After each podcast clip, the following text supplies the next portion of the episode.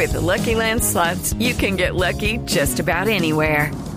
This is your captain speaking. Uh, we've got clear runway and the weather's fine, but we're just going to circle up here a while and uh, get lucky. No, no, nothing like that. It's just these cash prizes add up quick. So I suggest you sit back, keep your tray table upright, and start getting lucky. Play for free at LuckyLandSlots.com. Are you feeling lucky? No purchase necessary. Void where prohibited by law. 18 plus terms and conditions apply. See website for details. Está Jane Duckett. Jane Duckett, Camila, es la directora del Centro de Estudios Políticos sobre China de la Universidad de Glasgow y sabe mucho de esa política pública que ha tratado de incentivar o que incentivó en su momento el régimen de Xi Jinping con respecto al COVID. Mariana, por favor, saluda a nuestra invitada. Director Duckett, thank you so much for being with us today. It is a pleasure to have you. Thank you for having me on. It's a pleasure to be here. Mariana, eh, por favor pregúntale si lo que estamos viendo hoy básicamente es el resultado de esa política de COVID-0 de Xi Jinping. Eh, ¿Fue un fracaso la política de COVID-0 y este es el resultado? So, Director, tell us how much of what we are seeing today is it a consequence of that zero COVID policy that we saw in China for three years? And is this basically spelling out the failure of that policy? I think it is. Um, I, well, I think that inevitably it seems this disease would have spread through the population in China. And so in a sense, what we're seeing is a delayed consequence or, you know, due to the COVID zero policy. Um, but but it, it, it obviously would have had to spread through the population and become endemic in China at some point because it has everywhere else in the world. Hmm. Eh, Gonzalo, sí, es inevitable que el virus se esparza de esta manera, eh, como estamos viendo en China. Definitivamente hay una, digamos, consecuencia eh, un poco tardía, dada la de política de cero COVID de China durante tantos años, pero pues obviamente en algún momento tenía que eh, verse los números de casos incrementar, pues dado que, que pues hay que abrir el país y que la población es tan grande. Eh, Mariana, por favor, pregúntele a la directora Duckett si llegara a haber un contagio extenso, digamos que hubiera una nueva variable, eh, y con base en todo lo que hemos aprendido con, con, esta pandemia, cómo controlar la expansión, otra vez una gran expansión de la pandemia sin alterar violentamente las, liber las libertades en los países que sí somos democráticos, en las democracias liberales. So I guess you know we the rest of the world looks at China and we're a bit worried because you know if there's some massive uh, spread of this virus and there's a new variant, for example, and based on what we've learned with new variants and how many lives it can take, you know how can we control that expansion uh, of this pandemic, like another possible po- massive expansion of the pandemic, without altering the levels of liberty that we have, especially in democratic countries? I think it is difficult, isn't it? We don't know at the moment what, what will happen. Obviously, the, the, the, the, pandemic, the virus is now rampant in China. It's, it's around the 20th of the world's population. And so that means, you know, it's a large, a large number of people are going to get it. The possibility for um, a, a, mutation, a, a muta- well, multiple mutations will inevitably happen. And we don't know what they will be like. And it's very difficult to see how that can be then prevented from, from spreading elsewhere. You know, are we going to go back to a situation where we have to close borders again? I, I, it seems premature to suggest that that would be necessary. Of course, the, the disease is still rampant across the entire world. You know, um, there are still, you know, lots of infections in, in many countries around the world, and so I'm not sure that we should be particularly looking at China as, as you know, as the, the only place where, a, where a, a, dangerous mutation should come from. This could come from anywhere. And so I'm not sure that we're in the situation now where we have to, we have to kind of think we're going to be going back to the kind of, kind of measures we were implementing in, in um, 2020 or, or into 2021. Hmm. Ana Cristina, es muy difícil saber qué va a pasar con la pandemia. Eh, sí, el virus pues está en este momento, en, digamos bien, se ve un auge del virus en China. China tiene una población muy grande, es un veinteavo aproximadamente de la población mundial. Entonces, pues obviamente mucha gente se está contagiando y posiblemente muchas eh, variantes eh, pueden surgir eh, de ese pues de ese contagio que es masivo pero es muy difícil saber qué va a pasar qué clase de mutación va a llegar y pues es decir es difícil también prevenir que si una mutación llegara a darse en China pues prevenir que salga de China y no se riegue por el mundo. Ahora eso no necesariamente significa que tenemos que volver a una masiva, unas cuarentenas como las que vivimos al principio de la pandemia. Es un poco prematuro el momento para entender si para allá vamos. Y también hay que entender que pues la enfermedad está en todo el mundo eh, y en todo, en, en muchos países del mundo también el virus está contagiando a demasiadas personas. Entonces, pues no necesariamente nos tenemos que enfocar en China porque una variante podría venir de muchos otros países, puede venir de cualquier lado, nos dice nuestra invitada. Eh, y eso, de nuevo, no significa que tenemos que volver eh, a esas medidas de cuarentena tan estrictas y de distanciamiento, distanciamiento tan estrictos que vimos durante la pandemia o el principio de ella. Mariana, como comentábamos al principio, lo que está ocurriendo en este momento es la consecuencia de esa política cero, de COVID cero, el levantamiento de esas restricciones. Eh, tal vez nuestra invitada es una de las mujeres más eh, preparadas en el tema de China, eh, con mayor conocimiento en el viejo continente. Yo quisiera preguntarle si ella cree que lo que se vivió en China hace cuestión de mes y medio, dos meses, con las protestas por esta política de COVID cero, fueron una derrota para Xi Jinping, significaron una derrota y ese retroceso al levantar las restricciones también fue una derrota. Do you see the massive protests that we saw about a month and a half ago as, uh, you know, a, a, kind of defeat for Xi Jinping and his strong pursuit of the zero COVID policy? Do you think, do you think that's what it spells out in China? Um, I don't think it's a, it's a defeat, but it certainly was the biggest challenge that he had faced, or he has faced since he came to power uh, over a decade ago. Um, and clearly there was huge pressure on him, um, which added to the already sort of significant pressure that, that was being felt by the regime just because of the economic impacts, which they were very aware of. Uh, I'm sure. So, so it was a huge challenge, but but it wasn't a defeat. And obviously, they've decided that they can we can somehow manage this situation. Um, although I, I, think going forward, the challenges will continue to be huge. What we see now in China is, is no doubt a population which has been subject, particularly over the last year, to really se- severe restrictions. Um, a, a, population which has suffered from, you know, the economic impacts of that, and especially for people on low incomes, migrants, self-employed people in the informal economy, of which there are many millions, are all going to be wondering, you know, what was that all for?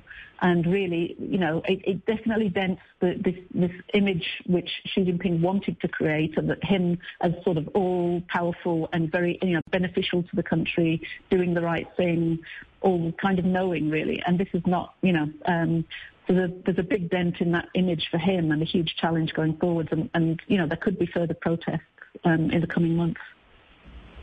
Claro, Gonzalo, no, no necesariamente es una derrota, lo que sí es, es el reto más grande al que se ha enfrentado el señor Xi Jinping desde que llegó al poder hace un poco más de una década. Eh, claramente había mucha eh, presión, eh, pues inicialmente, sobre el gobierno chino porque pues estas medidas de cero COVID estaban teniendo un impacto económico muy severo. En ese sentido también eran un reto de alguna manera los chinos o el gobierno chino y el señor Xi Jinping decidió que podían manejar esta situación, eh, abrir más eh, el país, eh, digamos, retroceder en ese sentido em, las políticas del cero COVID, pero pues de ahora en adelante esto va a continuar siendo un verdadero reto y probablemente puede crecer en, en naturaleza ese reto, porque vamos a ver una población que particularmente durante el último año pues se vio sujeta a unas restricciones demasiado severas.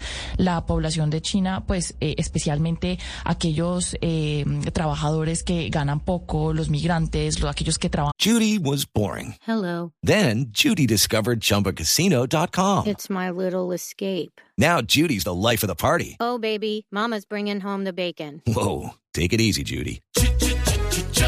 The Chumba life is for everybody. So go to ChumbaCasino.com and play over 100 casino style games. Join today and play for free for your chance to redeem some serious prizes. ChumbaCasino.com. No purchase necessary. Void where prohibited by law. 18 plus terms and conditions apply. See website for details. En la economía informal, pues sintieron esa, ese peso económico mucho más fuerte y ahora pues que se está esparciendo la enfermedad, pues muchos se preguntan ¿para qué? ¿Para qué todo eso?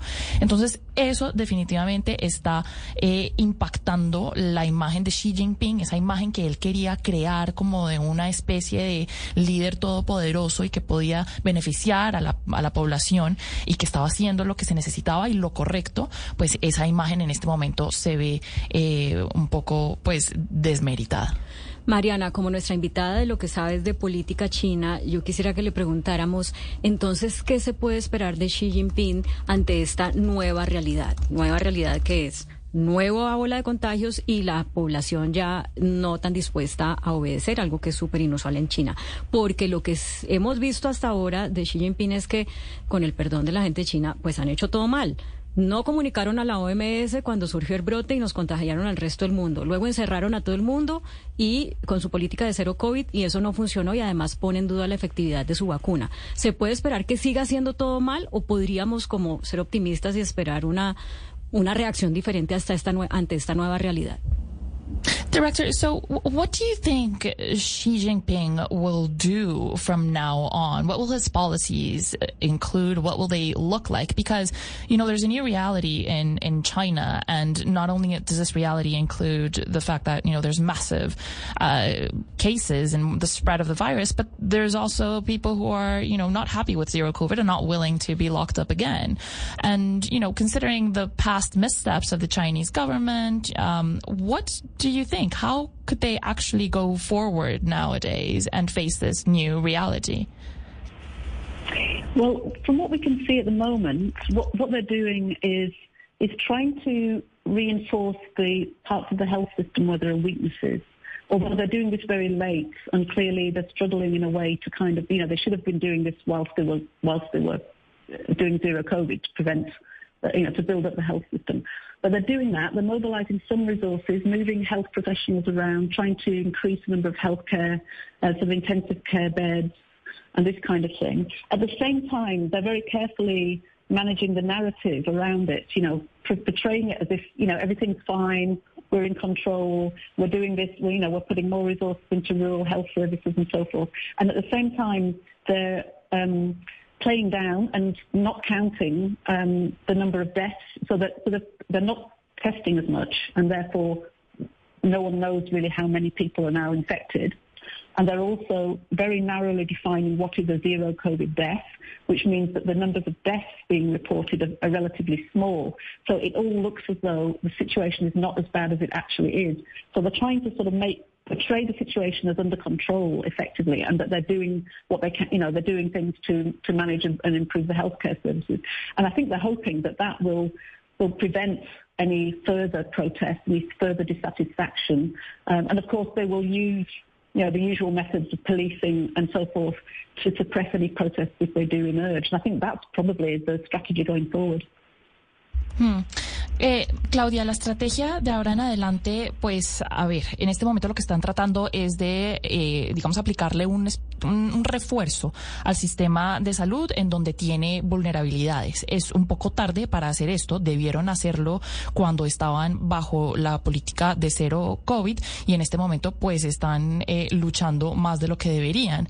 Eh, ahora, ¿qué están haciendo? Pues están eh, moviendo profesionales de la salud de un lado a otro para, pues, suplir las necesidades, también esas camas de cuidado intensivo, también están tratando de reforzar esas camas, pero pues a la misma vez lo que se ve que está haciendo el gobierno chino es manejar una narrativa de todo está bien, lo tenemos todo bajo control, eh, estamos eh, inyectándole muchos recursos a nuestro sistema de salud y están, digamos, eh, eh por debajeando, por decirlo de alguna manera, eh, el número de muertes eh, no están haciendo testeo masivo como lo estaban haciendo antes, entonces nadie en este momento sabe en verdad y con certeza cuántos infectados de COVID hay o cuántos contagiados de COVID hay.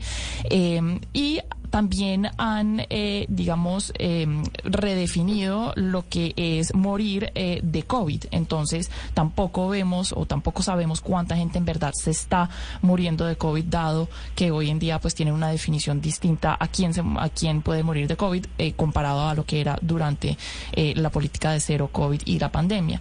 en conclusión, están haciendo, pues están, digamos, diciéndole a la gente china, a los, a los, a los ciudadanos chinos que la situación no es tan grave, eh, que todo lo tienen eh, bajo control y esto puede, esa narrativa puede prevenir eh, unas futuras protestas y mitigar un poco ese sentimiento de, de poca satisfacción que hay entre el pueblo chino.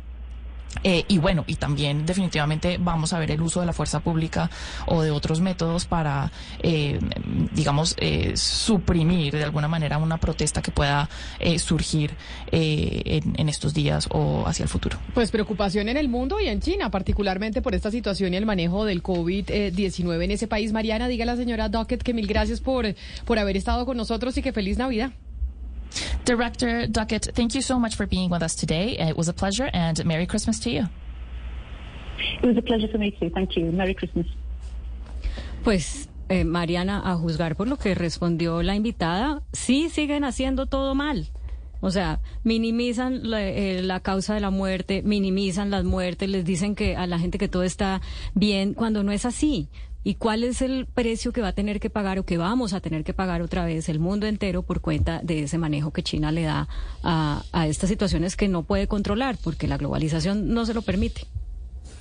Hay algo también importante ahí para comentar, Claudia, y es los extranjeros residentes en China. Fíjese que al principio supimos mucho de lo que estaba pasando en China, precisamente era por los residentes, que, eh, por los extranjeros que iban, se quedaban en estos sitios temporales donde deben hacer una cuarentena entre 8 y 10 días, que inclusive tuvimos un invitado aquí, de Colombia que, que estuvo en China, eh, ¿cuántos días, Camila? 40, más de 40 días y no lo dejaban salir, que ese fue como un caso extremo que supimos y que a través de ellos empezamos a conocer muy de fondo qué era lo que estaba pasando en China. Pues en China también hay algo que está pasando y es que esos extranjeros, no los que salen y se devuelven para sus países, sino los que son extranjeros, residentes allá, muchos de ellos ni siquiera han podido acceder a vacunas a, estas horas no han podido acceder a vacunas porque se tiene una priorización de la población china. Entonces hay muchos de ellos que están en cuarentena obligatoria desde hace muchísimos meses, por, precisamente porque no los dejan salir, porque no hay vacunas, pero tampoco les ofrecen el servicio, tampoco les permiten porque priorizan a la población china.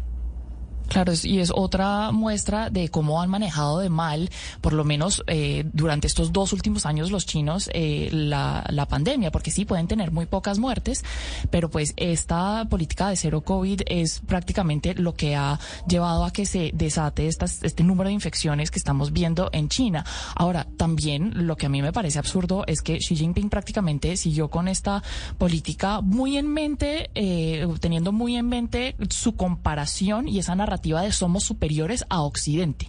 Nosotros hemos logrado eh, contener el virus de una manera que, por ejemplo, Estados Unidos no ha tenido. Comparaban mucho los números de muertos, un poco más de 5 mil en China hasta hace unas semanas. En Estados Unidos hay más de un millón. Pero ese, de esa narrativa y esa, digamos, imagen era también lo que propulsaba esa política de cero COVID. Y eso, pues, le salió el tiro por la culata, porque miren en este momento lo que está pasando y lo que puede pasar. Sí, señora. Y acuérdese que en esa época decíamos, había un señor que decidió quedarse en Wuhan y dijo, no, yo mejor me quedo aquí en China y todos ahí, la, tomó la mejor decisión y ahora estamos viendo que no, que no tomó la mejor decisión, porque él eh, dijo, nosotros ya pasamos las cosas, hemos manejado mejor la situación aquí en China de lo que se manejó en Colombia y hoy, en conclusión, por lo que estábamos hablando con la señora Dockett y lo que estamos viendo que está pasando eh, en ese país, pues no, en China no manejaron eh, mejor las cosas.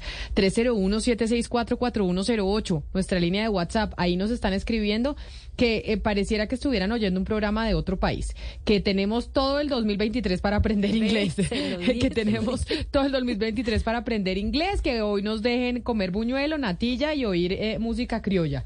Entonces, eh, como... Hello, it is Ryan, and we could all use an extra bright spot in our day, couldn't we? Just to make up for things like sitting in traffic, doing the dishes, counting your steps, you know, all the mundane stuff. That is why I'm such a big fan of Chumba Casino. Chumba Casino has all your favorite social casino style games that you can play for free anytime, anywhere with daily bonuses. That should brighten your day a little. Actually, a lot. So sign up now at chumbacasino.com. That's chumbacasino.com. No purchase necessary. BGW. Void were prohibited by law. See terms and conditions. 18 plus.